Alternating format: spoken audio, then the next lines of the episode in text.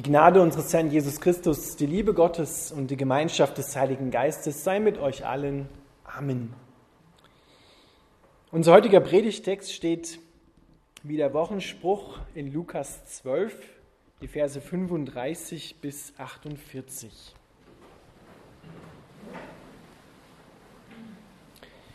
Eure Lenden sollen umgürtet und die Lampen brennend sein. Und ihr seid Menschen gleich, die auf ihren Herrn warten, wann er aufbrechen mag von der Hochzeit, damit, wenn er kommt und anklopft, sie ihm sogleich öffnen. Glückselig jene Knechte, die der Herr, wenn er kommt, wachend findet. Wahrlich, ich sage euch, er wird sich umgürten und sie sich zu Tisch legen lassen und wird hinzutreten und sie bedienen. Und wenn er in der zweiten Wache und wenn er in der dritten Wache kommt und findet sie so, glückselig sind jene. Dies aber erkennt, wenn der Hausherr gewusst hätte, zu welcher Stunde der Dieb kommen würde, so hätte er gewacht und nicht erlaubt, dass sein Haus durchgraben würde. Auch ihr seid bereit, auch ihr seid bereit, denn der Sohn des Menschen kommt in der Stunde, da ihr es nicht meint.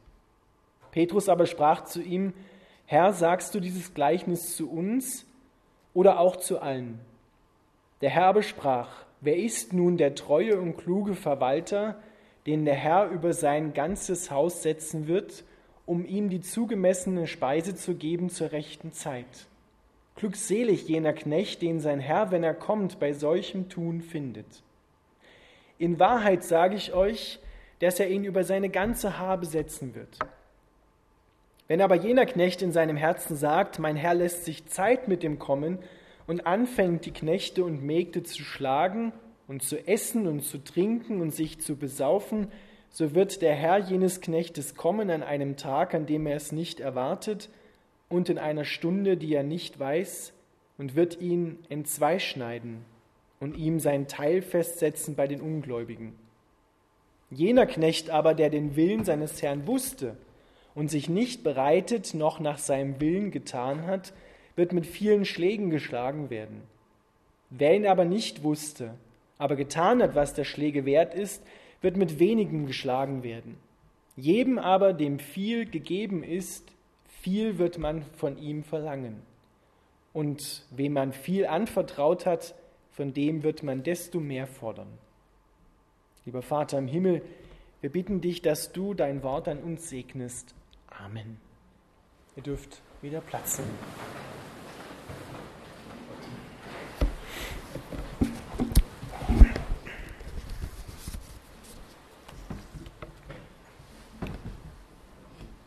Liebe Gemeinde, die Klugen kommen in den Himmel und die Dummen in die Hölle. Die Klugen kommen in den Himmel.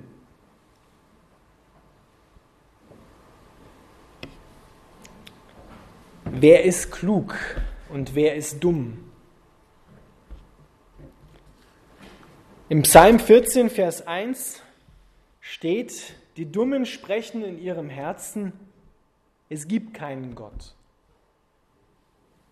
Und dann heißt es dort weiter, sie taugen nichts und sind ein Gräuel mit ihrem Wesen. Dumm und klug ist hier nicht eine Frage der Intelligenz oder des Bildungsabschlusses, sondern hier geht es um die Klugen in Christus. Hier geht es nicht um die Menschen, die rein äußerlich in unserer Welt als klug beschrieben werden oder im Gegensatz dazu um die, die wir vielleicht als dumm bezeichnen, als Toren, töricht steht dort. Klug ist der, sagt Jesus, der meine Worte hört und sie tut. Hören und tun. Hören allein ist noch nicht klug, aber hören und tun ist klug. Nur hören ist dumm, wenn nicht das Tun hinzukommt. Deshalb vergleicht er einen Mann, der ein Haus baut, und sagt, wer meine Rede hört, aber sie nicht tut, der gleicht einem Mann, der sein Haus auf Sand baut. Hat kein Fundament. Und wenn dann die Flut kommt, dann spült es alles weg. Die Flut damit ist das Gericht Gottes gemeint.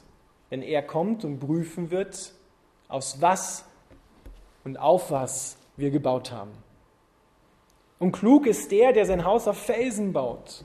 Nun heißt es in der Bibel, der Fels ist Jesus Christus. Der, der seine Worte hört, ihnen gehorcht, der steckt im Hören drinne und sie dann auch in dem Sinne tut. Eure Lenden sollen umgürtet sein und die Lampen brennen. Seid bereit, wacht. Das sind die Worte, die unser Predigtext, die ziehen sich wie ein roter Faden durch diesen Text hindurch.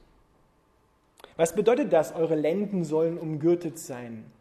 Damals haben die Menschen keine Hosen getragen, sondern sie hatten eher sowas an wie ich. Auch die Männer, ein Kleid. Und dieses Kleid war recht lang. Und wenn man mit so etwas schnell rennen will, das ist nicht gut. Da muss man es hochheben und muss es festhalten oder man hat einen Gürtel um. Und deswegen sagt Jesus hier, lasst eure Lenden umgürtet sein damit ihr bereit seid, loslaufen zu können, wenn der Herr kommt. Seid bereit. Lasst eure Lampen brennen. Was heißt das, die Lampen brennen lassen? Wir haben vorhin im Evangelium gehört von den fünf klugen und von den fünf dummen Jungfrauen. Die Klugen, die haben darauf geachtet, dass ihr Licht, ihre Beziehung zu Jesus Christus intakt ist, dass sie lebendig ist dass sie genügend Öl in ihren Lampen haben. Das heißt, dass sie genügend Heiligen Geist in ihrem Leben haben, eine lebendige Beziehung zu Gott und dass das immer wieder nachgefüllt wird. Die haben ganz genau darauf geachtet, dass ihr Glaubenslicht leuchtet. Und die fünf Dummen, was haben die gemacht? Die haben vielleicht ähnlich wie dieser eine Knecht gesagt, mein Herr lässt sich Zeit mit ihm kommen. Dort steht wortwörtlich, der kommt nicht mehr. Der bleibt ganz aus. Der kommt nicht mehr zurück. Es ist kein Gott, der wiederkommt, um diese Welt zu richten. Es ist ein Märchen. Jesus Christus kommt nicht noch einmal. Wer weiß, ob er damals überhaupt gekommen ist. Das große Ereignis, auf dass diese Welt zugeht, ist der, der auf uns zukommt, ist Jesus Christus, der zu dieser Welt kommt. Er wird wiederkommen. Und es macht einen Unterschied angesichts der Erfahrungen, die ich im Leben mache, von Leid, von Trauer und von Schmerz, ob ich glauben kann, dass die Auferstehung von Jesus Christus heute Realität ist oder ob es nur eine Geschichte von damals war. Ist Jesus Christus heute in diesem Augenblick der gekreuzigte Auferstandene, der im Himmel sitzt?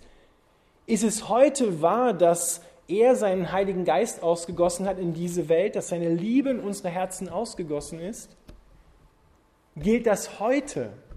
Weil was gestern war, das können wir nicht mehr beeinflussen. Und was morgen sein wird, das wissen wir nicht. Der einzige Tag, den wir heute haben, ist heute. Und wenn wir heute glauben können und das zusammenhalten, dass Jesus Christus auferstanden ist mit unseren Erfahrungen, die wir in der Welt machen, an Leid, an Schwierigkeiten, dann passiert etwas. Wenn wir das mit Gott zusammenhalten, dann verändert es uns, verändert unser Denken und verändert dann auch den Blick auf diese Situation. Wenn ich einen lieben Menschen verloren habe und heute glaube, dass Jesus Christus auferstanden ist und heute zur Rechten Gottes sitzt und den Tod überwunden hat, der Tod ist tot und Christus ist auferstanden, dann verändert das meinen Blick auf diese leidvolle Erfahrung, auf diesen Verlust. Denn dann höre ich, dass es aus dem Heute ein Morgen gibt, eine Zukunft gibt, denn wenn Christus auferstanden ist, bedeutet das, dass auch ich auferstehen werde und dass auch die auferstehen werden, die bereit sind, mit ihm von dieser Welt in die nächste, in die letzte, in die einzige dann umziehen werden. Das heißt das, lasst eure Lenden umgürtet sein, eure Lampen brennen.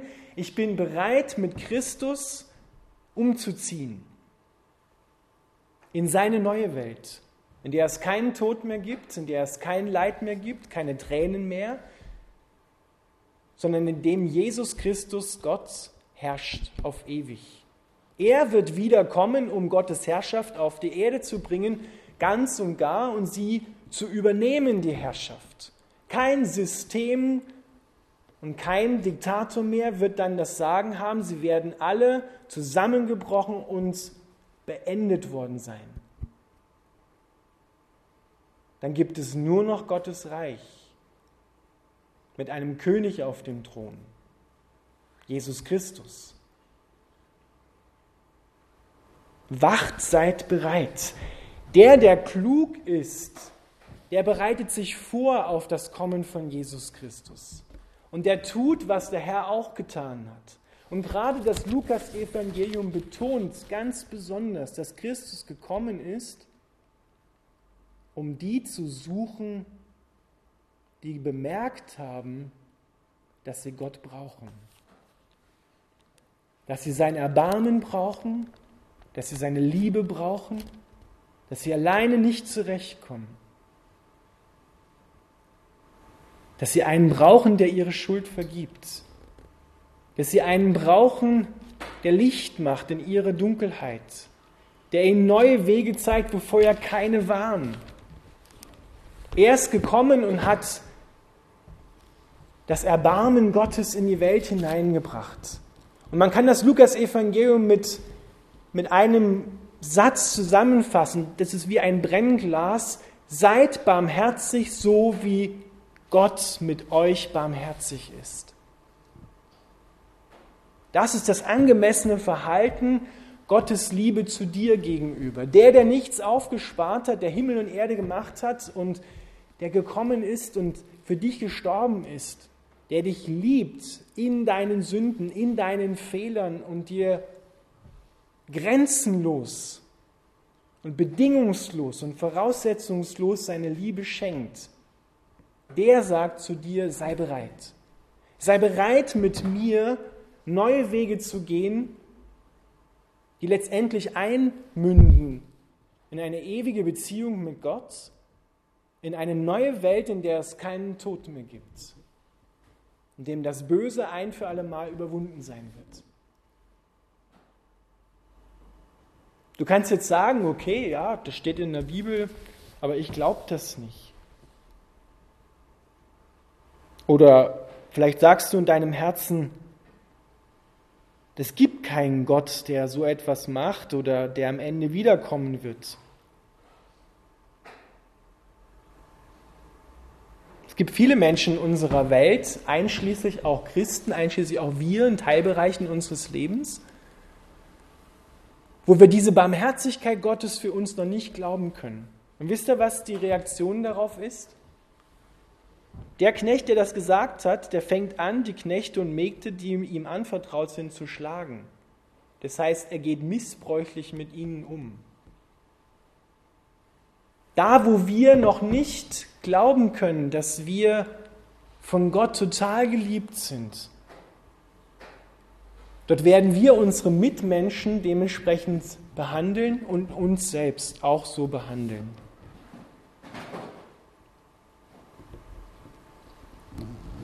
Und dann wird dieser Knecht, Jesus Christus kommt in einer Stunde, in der er es nicht vermutet hat. Und es ist ein hartes Wort, was hier steht, weil er geteilten Herzens ist, wird er auch geteilt werden. Und er wird nicht bei Gott sein, sondern er wird seinen Teil bei den Ungläubigen haben, die weit weg sind von Gott. Ein ewiges Ende, keine ewige Freude, sondern ewiges Dahinsiechen.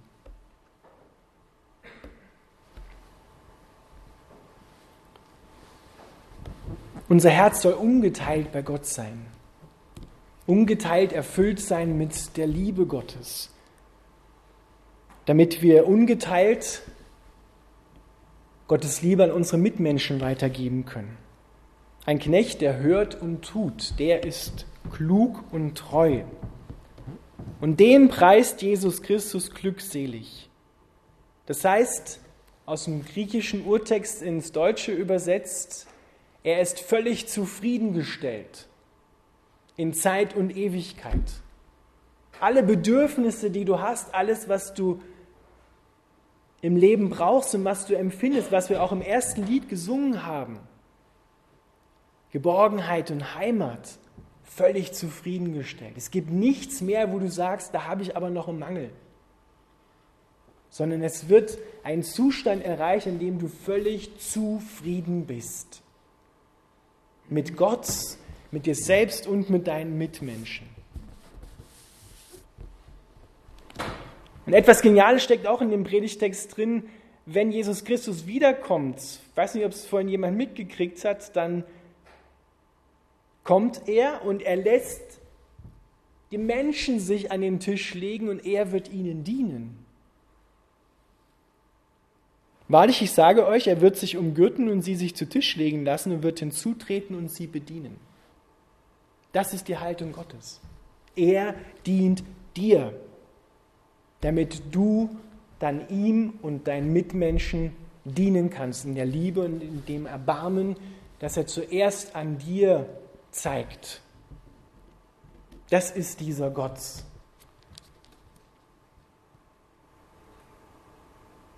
der dich inbrünstig liebt, bedingungslos und voraussetzungslos. Und der sich freut darüber, wenn, das, wenn er das Verlorene findet wie der Sohn, der zurückkommt, wie das Schaf, was verloren war, wie der Groschen, der verloren war, Lukas 15. Klug ist der, der diese Rede hört und sich vorbereitet, der bereit ist, der sich hier nicht in dieser Welt endgültig einrichtet und sich anpasst in dieser Welt und in seinem Herzen dann glaubt, das wird ewig so weitergehen. Unsere Welt endet nicht in einer Katastrophe. Wir laufen nicht auf eine Katastrophe zu, sondern wir laufen auf eine neue Welt zu, auf Jesus Christus. Das gilt es zu sehen. Der, der Himmel und Erde gemacht hat, der kommt auf uns zu. Der steht schon in den Startlöchern. Aber wir wissen den Termin nicht. Und du weißt auch nicht, wann du sterben wirst. Und wann du plötzlich vor deinem Schöpfer stehst. Bist du bereit, mit ihm umzuziehen in eine neue Welt? Es ist gut so, dass wir es nicht wissen, wann wir sterben werden, aber wir müssen bereit sein. Sonst stehst du plötzlich vor deinem Schöpfer und sagst, ups, ich habe mich geirrt, es gibt dich ja doch. Ein Gleichnis vor unserem Predigtext, da gibt es einen reichen Bauern, der hat unglaublich viel geerntet und sagt, ich muss meine Scheunen vergrößern, damit ich das einlagern kann. Und nun kann ich sagen, jetzt kann ich mich zur Ruhe setzen und kann mich freuen an meiner Ernte. Und dann ertönt die Stimme Gottes und sagt zu ihm, du Narr, heute noch wird man deine Seele von dir fordern. Wem wird dann alles gehören, was du angehäuft hast? Du Narr heißt, du Dummer. Das war nicht klug von dir. Nach der Weltsicht war dieser Mann top. Er war total klug. Der hat gescheffelt, was es nur ging. Der hat geschaut, dass er Karriere macht. Der hat geschaut, dass er seine Schäfchen ins Trockene kriegt. Den würde man vor der Welt als klug bezeichnen. Aber er war nicht vorbereitet. Er war nicht auf das Entscheidende vorbereitet. Er war nicht auf Gott vorbereitet. Und das war dumm von ihm. Dort müssen wir klug werden. Deswegen sagt das Psalmwort, Herr, lehre uns bedenken, dass wir sterben müssen, auf dass wir klug werden. Das hat nichts mit Intelligenz zu tun, sondern das heißt wahrzunehmen, es gibt einen Gott, der dich bedingungslos liebt, aber bei dem du auch bereit sein musst, aus dieser Liebe heraus motiviert sein musst, dass er wiederkommt um zu richten die Lebenden und die Toten, damit du umziehen kannst von hier nach dort. Sei bereit. Wenn dein Licht nicht mehr brennt, deine Beziehung zu Jesus Christus eingeschlafen ist, dann hör das mit dieser Predigt und mit diesen Worten, die Jesus hier spricht, der Wecker mehr als klingelt. Da tönen alle Glocken. Wach auf. Du hast den Namen, dass du lebst, doch du bist tot, sagt Jesus in der Offenbarung zu einer Gemeinde. Kehr um. Tu Buße. Und lass dich wieder neu entzünden von Gott. Lass dein Licht wieder brennen. Kauf Öl, solange es noch Zeit ist, umzukehren. Denn du weißt nicht, wann es zu spät ist, wann er wiederkommt und wann du sterben wirst. Sei bereit. Amen.